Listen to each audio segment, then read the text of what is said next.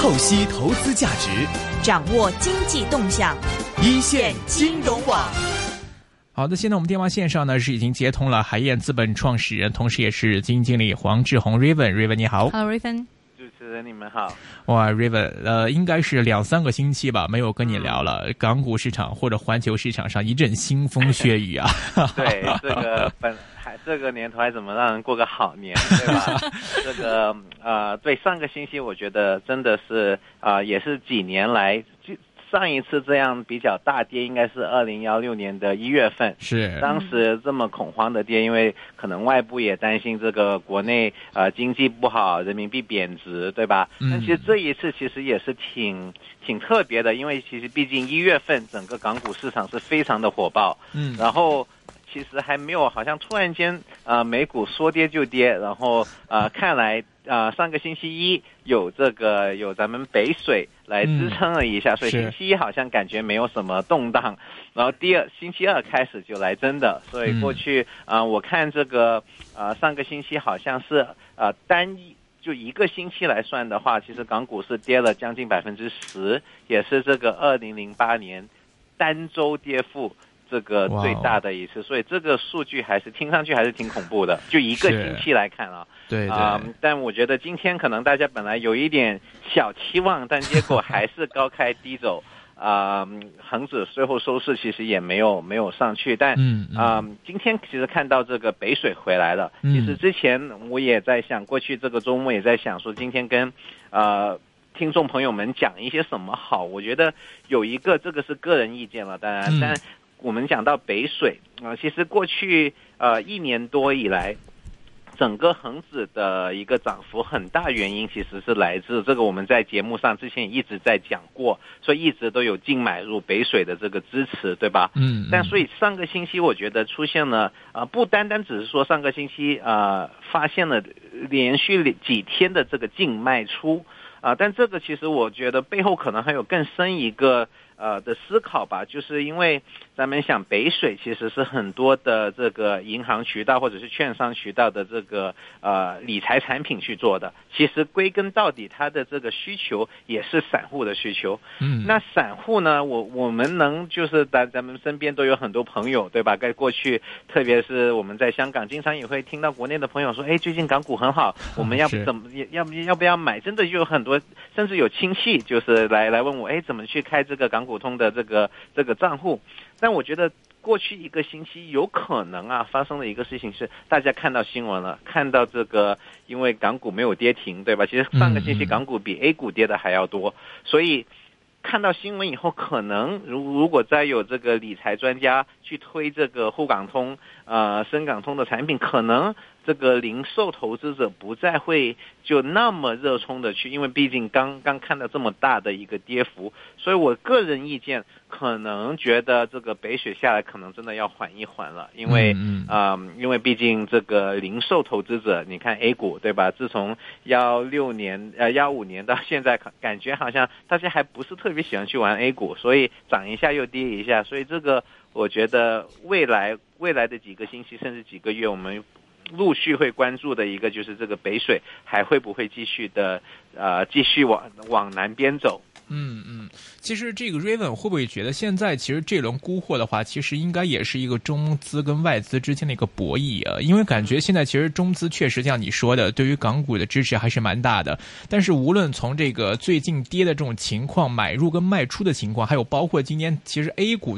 开市的时候，呃，港股还算是站得住，但是这个 A 股一收市之后，即刻又是跌下来了。其实这样的一个呃争持的阶段的话，其实 Raven 你看整体的影响，或者哪面强哪面弱，或者会弱到什么程度，这方面有没有总结出一些、嗯或者一些预判什么的？我觉得刚才讲博弈，呃，顾名思义就是一方买一方 卖，对吧？那我们当然希望像上个星期一这样，就算外资因为美国的股市嗯开始有点波动，这个外方卖，然后中资能够买入，这个是当然是我觉得全香港的这个基金经理都希望看到的。嗯啊、但其实，呃，就像我刚才讲，我觉得因为因为上个星期把这个恒指的这个波动，而且就是在很多其实上个星期有些每天股票可以跌个百分之十几的，对吧？甚至是很多其实之前表现一直很好的，又是这个北水喜欢的股票，当回撤的时候，其实也是很厉害的。所以我自己觉得还是可能，如果真的背后是零售投资呃这个散户的话，可能他们会再再再多观察一段时间，看这个恒指能不能稳下来，才决定要不要继续的配港股。所以。北水能不能这个？因为北北水毕竟不是，就据我们了解，毕竟还不是这个所谓的国家队嘛，还是这个以理财产品为主的这种呃散户的需求在后面支撑的。所以这个我觉得我自己不是特别的看好这个北水能，起码不能立即把这个呃恒指推上这个。过之前的那样的一个水平，我觉得这个可能还是下来的几个月，可能还会波动会不少。嗯嗯，其实想来也是。其实我们看到港股在这个去年年尾、今年年初的这段升势，如果都是照这样的一个节奏升下去的话，呃，确实也可能不大现实。那么现在也看到，就是港股经历了一个最大的一个单周回调十个 percent 之后，其实以以往如果这件事发生在二零一六年的时候，大家可能说：“哎呀，好惊好惊啊，快啲走啊！”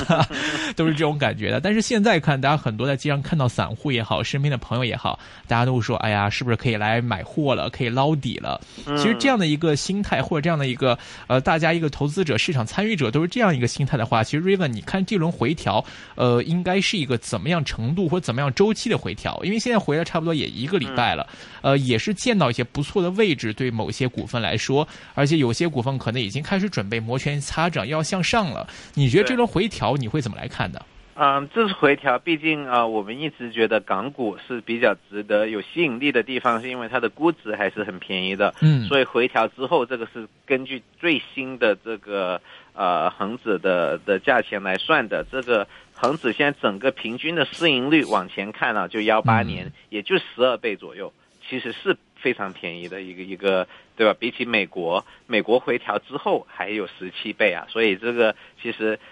港股还是非常便宜的，所以我觉得，呃，毕竟是很多价值投资者还是会觉得，那我就放在那里。如果这个今年的这个呃港股的这些公司三月份的业绩也准备到了，如果好的话，我相信这个个股表现可能还是我们希望啊，这个个股表现还会跟着这个公司本身的一个基本面去走，所以这个我觉得不用太过担心。啊，但有一个这个也是风险，这个我们也只是担心，但我没有很多的证据。其实幺五年的那一波是很多国内的这个融资融券，就 A 股的这个融资融券所造的一个。对，嗯。现在其实官方也好，这个民因为只有官方是没有的，但民间也没有，就是北水多少里面是用杠杆买的，嗯，这个其实我们是不知道的。所以会不会受到压力？这个咱们也也也不知道。那其实大家过去一年多来，这个每月这个我们每次上节目都讲，每个月都好像每天都有这个呃二三十亿的这个流入，对吧？这个其实万一如果放慢了，或者还如果最坏情况下，如果开始回撤的话，嗯，哇，这个对港股的影响可能也会很大的，嗯。但但现在因为毕竟没有这个呃杠杆，或者是没有这方面的一些消息，所以比较难去估这个去估计说究竟这个会造成多大的影响。嗯嗯，OK，呃，现在的话，如果要回归基本面，那我看哎呃，Raven 其实给我们一路推荐的股份都是做了非常详细的一个研究的。嗯，今天会给我们介绍这支三八零零龙光地产这一块一支内房股，怎么关注到？对，这个其实应该也以前在。啊，以前在节目上也也呃也讲过这个，分享过这个股票。那我其实我们觉得啊，刚才讲到就是在大势不稳的时候，还是要找一些业绩是做的不错的。那地产公司因为它的一个商业模式，毕竟是这个它的销售其实是每个月合同销售啊，嗯，毕竟是每个月都会公布的。然后呢，其实啊很多是合同销售以后呢，要其实你真的要把房子起起来交锁时，它才能放到你的收入啊进表里面。所以我们觉得这个，因为呃，龙光其实过去几年的这个销售都做得非常好，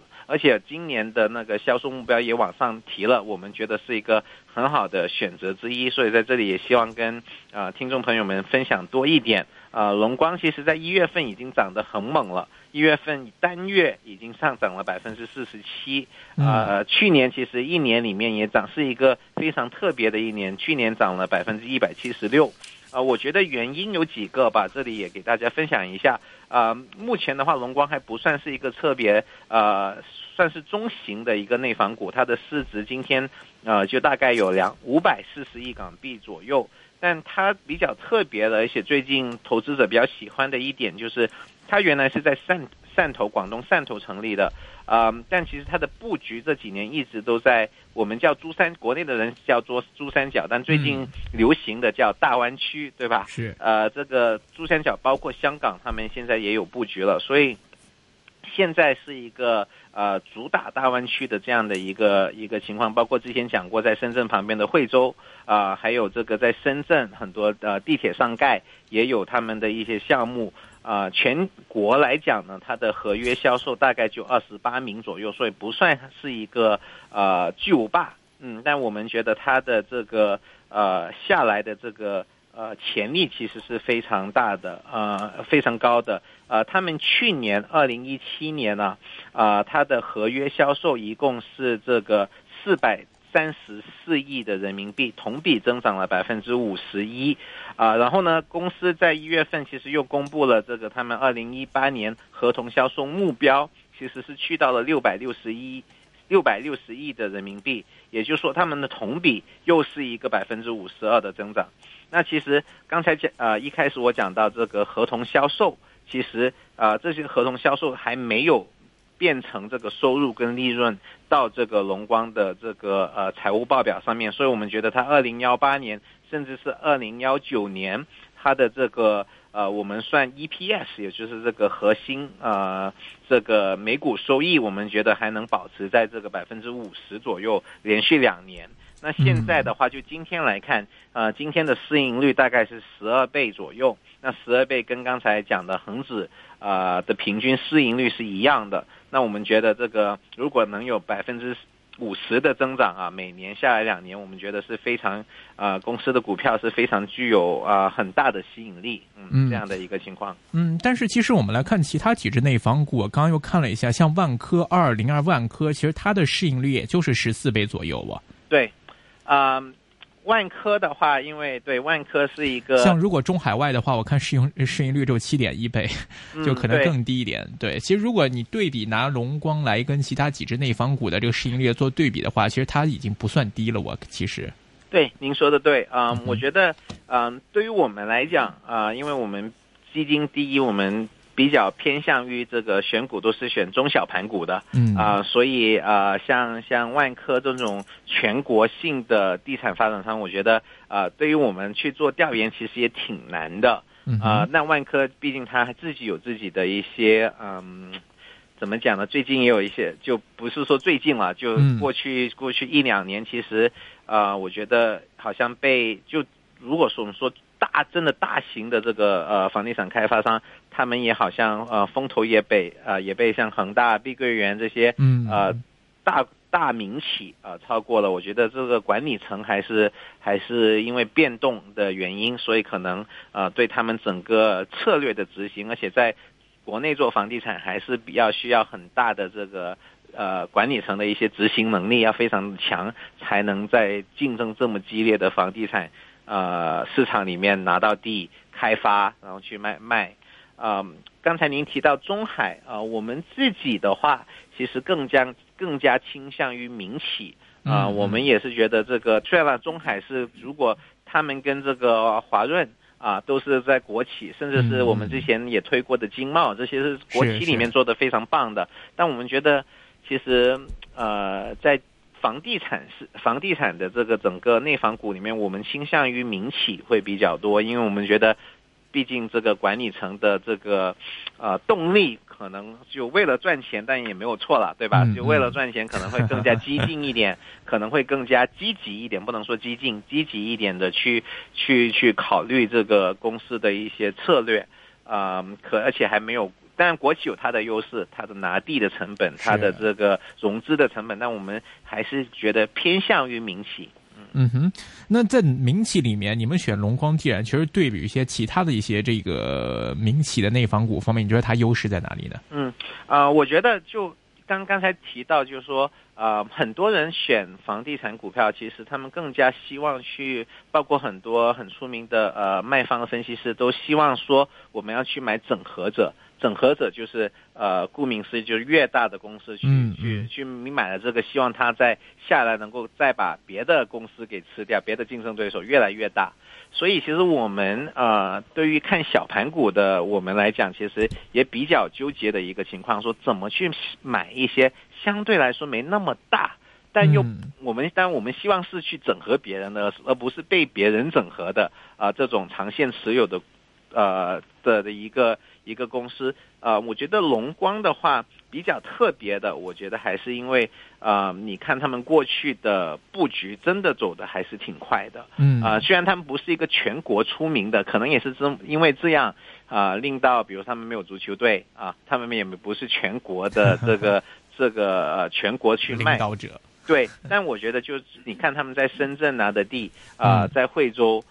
都做的挺好的，而且我们觉得这个。对于小一点的公司，你局部去做，反而是可能更加能把握好这个质量，把握好这个周转，整个公司的管理还是更加有优势的。所以这个我们其实呃，公司是一三年十二月在香港上市的，啊、我也关跟他们也也也关注了他们啊四五年了，啊、嗯所以也也一直有看到他们的进步，所以这个是我们喜欢龙光的一个原因之一吧。嗯，所以它现在主要都还是集中在这个珠三角这一块，是吧？对他们其实起家，像我刚才讲的是在汕头，嗯后来呢，啊、在上市的时候，其实当时有个叫呃龙光城的项目是非常大的一个、一个项目啊、在惠州的。那大家可能也知道，惠州其实就离深圳不是特别远，大概就是开车还不到一个小时啊、那惠州当时就幺三年。这个是已经是历史了，但幺三年的时候卖的话就是几千块钱一平米，但他们的当时的当年的地价是几百几百块钱一平米的，嗯，然后现在现在今天的惠州卖的已经是一万五、一万六的这样的一个概念，但他当然他们的地价还是三还是几百块钱，呃，所以我们觉得这个是早期的一个布局，但过去几年一直有在深圳投这种啊、呃地铁上盖的项目，都做得挺好的，所以我们觉得啊、呃也看得出，因为要在深圳要做得出出，因为毕竟深圳的。呃，这个整个竞争非常厉害。刚才讲到的万科，还有其实华润一直也在深圳，对吧？对所以，呃，也原来的呃佳兆业啊、嗯其实这些深圳能能做得好的，我觉得都都挺难的。呃，所以我们觉得他能在深圳做起来，也证明了他的执行能力。然后最近，其实从去年开始，他们开始跟呃呃呃 KWG 就和景泰富一起在香港。呃，联手做了一个，也在香港的压力州做了呃投了一个项目，哦现在也正在开发，所以他们讲，所以是大湾区而不是珠江三角洲，所以哦他们也在住宅项目吧，是吧？好像对对，对当时我觉得他们呃，据我所知是作为一个这个以后是有可能是呃呃做豪宅式的，嗯也是为了这个，也是为了就是跟市场。跟这个资本市场，或者是跟这个投资者说，这个你看我们的在香港这样的比较发达的地产市场上，也能做出好的东西。我觉得这是他们在背后的一个一个一个策略吧，所以这个我们也是挺挺看好的。OK，那你觉得像市场上应该给予它多少倍市盈率，觉得相对算合理呢？啊、我们其实更加希望看到的不是说它市盈率的一个增长，是希望它能够真的呃像它的合同销售的这种增长，嗯能够反映到它的利润增长方面。所以如果它下来每年啊幺八年跟幺九年都能打翻一翻百分之五十每一年的话，对吧？嗯，嗯。那就算是同样的市盈率，我们觉得股价也可以翻倍。所以这个是我们的一个逻辑，特别是呃，刚才我们一开始节目一开始说，这个恒指如果下来的一个波动是比较大的话，我们可能更加倾向于下再下来看得到的这个盈利增长来选择我们应该呃投资的股票。OK，龙光地产，我看它股价的波动的话，它从高位回落，应该是也接近两成了左右。对，有的，因为之前有十二块钱金。呃，今天已经对，就十块钱以下了。是，这两成的回调之后，其实 Raven，如果你说来做建议做部署的话，最近是还可以考虑吗？还是说再等一等？啊，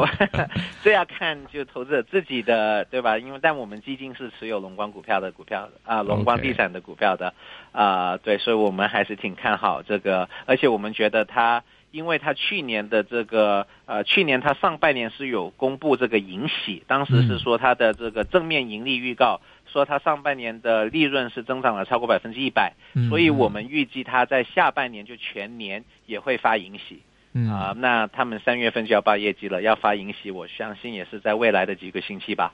所以这个可能是一个短，就有一个我们叫 catalyst，就是有一个有个利好的一个消息。OK，明白。呃，那么最后点时间，我们再来看一看这个 Raven 之前给我们推荐过的一些股份的一些跟进情况。像最近之前 Raven 跟我们说过的一些股份，呃，先时间交给 Raven 吧。最近来回顾一下，在你整个投资组合里面，呃，比如说你见到自之前自己这个持有的一些股份出现一些回调，你自己会做操作是怎么样？是说呃，先是把这个锁定利润先走货先呢，还是说不急，长线 OK 的话会继续抱着，然后再逢低再来买？你的策略跟思路会怎么样？嗯，这个是从整个这个问题问的很好。最近我我们的投资者也经常问我这个问题 啊。我们自己是因为嗯，我们自己毕竟是帮别人管钱，所以我们的呃风险控制还是比较严的。所以其实像上个星期，我们也其实呃系统性的把我们的呃买的股票都都卖了一部分。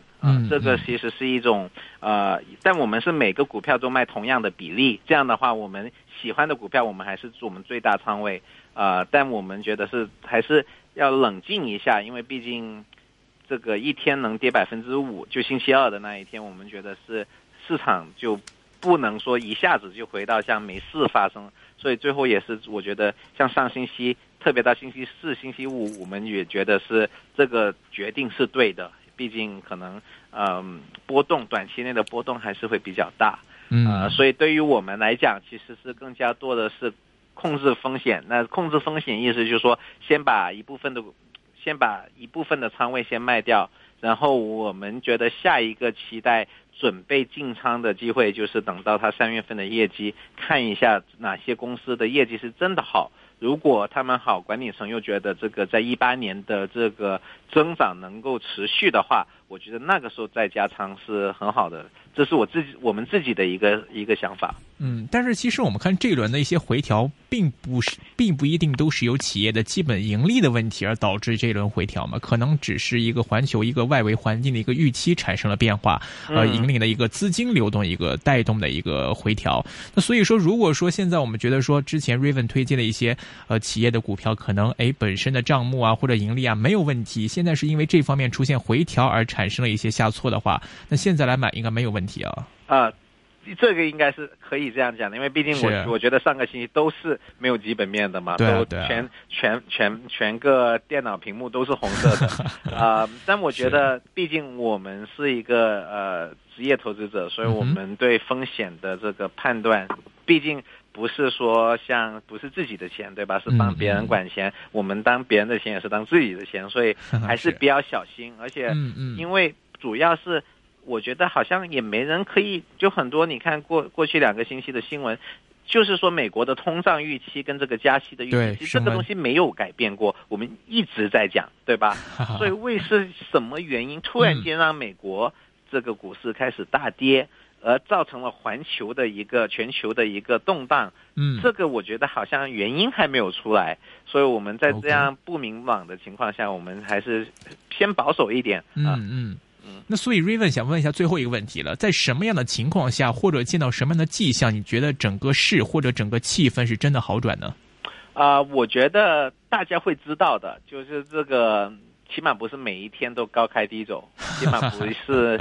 这个就不应该很动荡的，因为嗯毕竟嗯股股票市场是应该反映公司基本面的。是，所以我觉得，呃，现在还没到时间，但我相信会会有时间的。嗯 OK，明白。好的，今天时间关系，我们今天先跟 Raven 聊到这里。非常感谢海燕资本创始人也是基金经理黄志宏 Raven 给我们带来的分享，谢谢 Raven，新年快乐，提前祝你新年快乐，谢谢主好持人，。拜拜。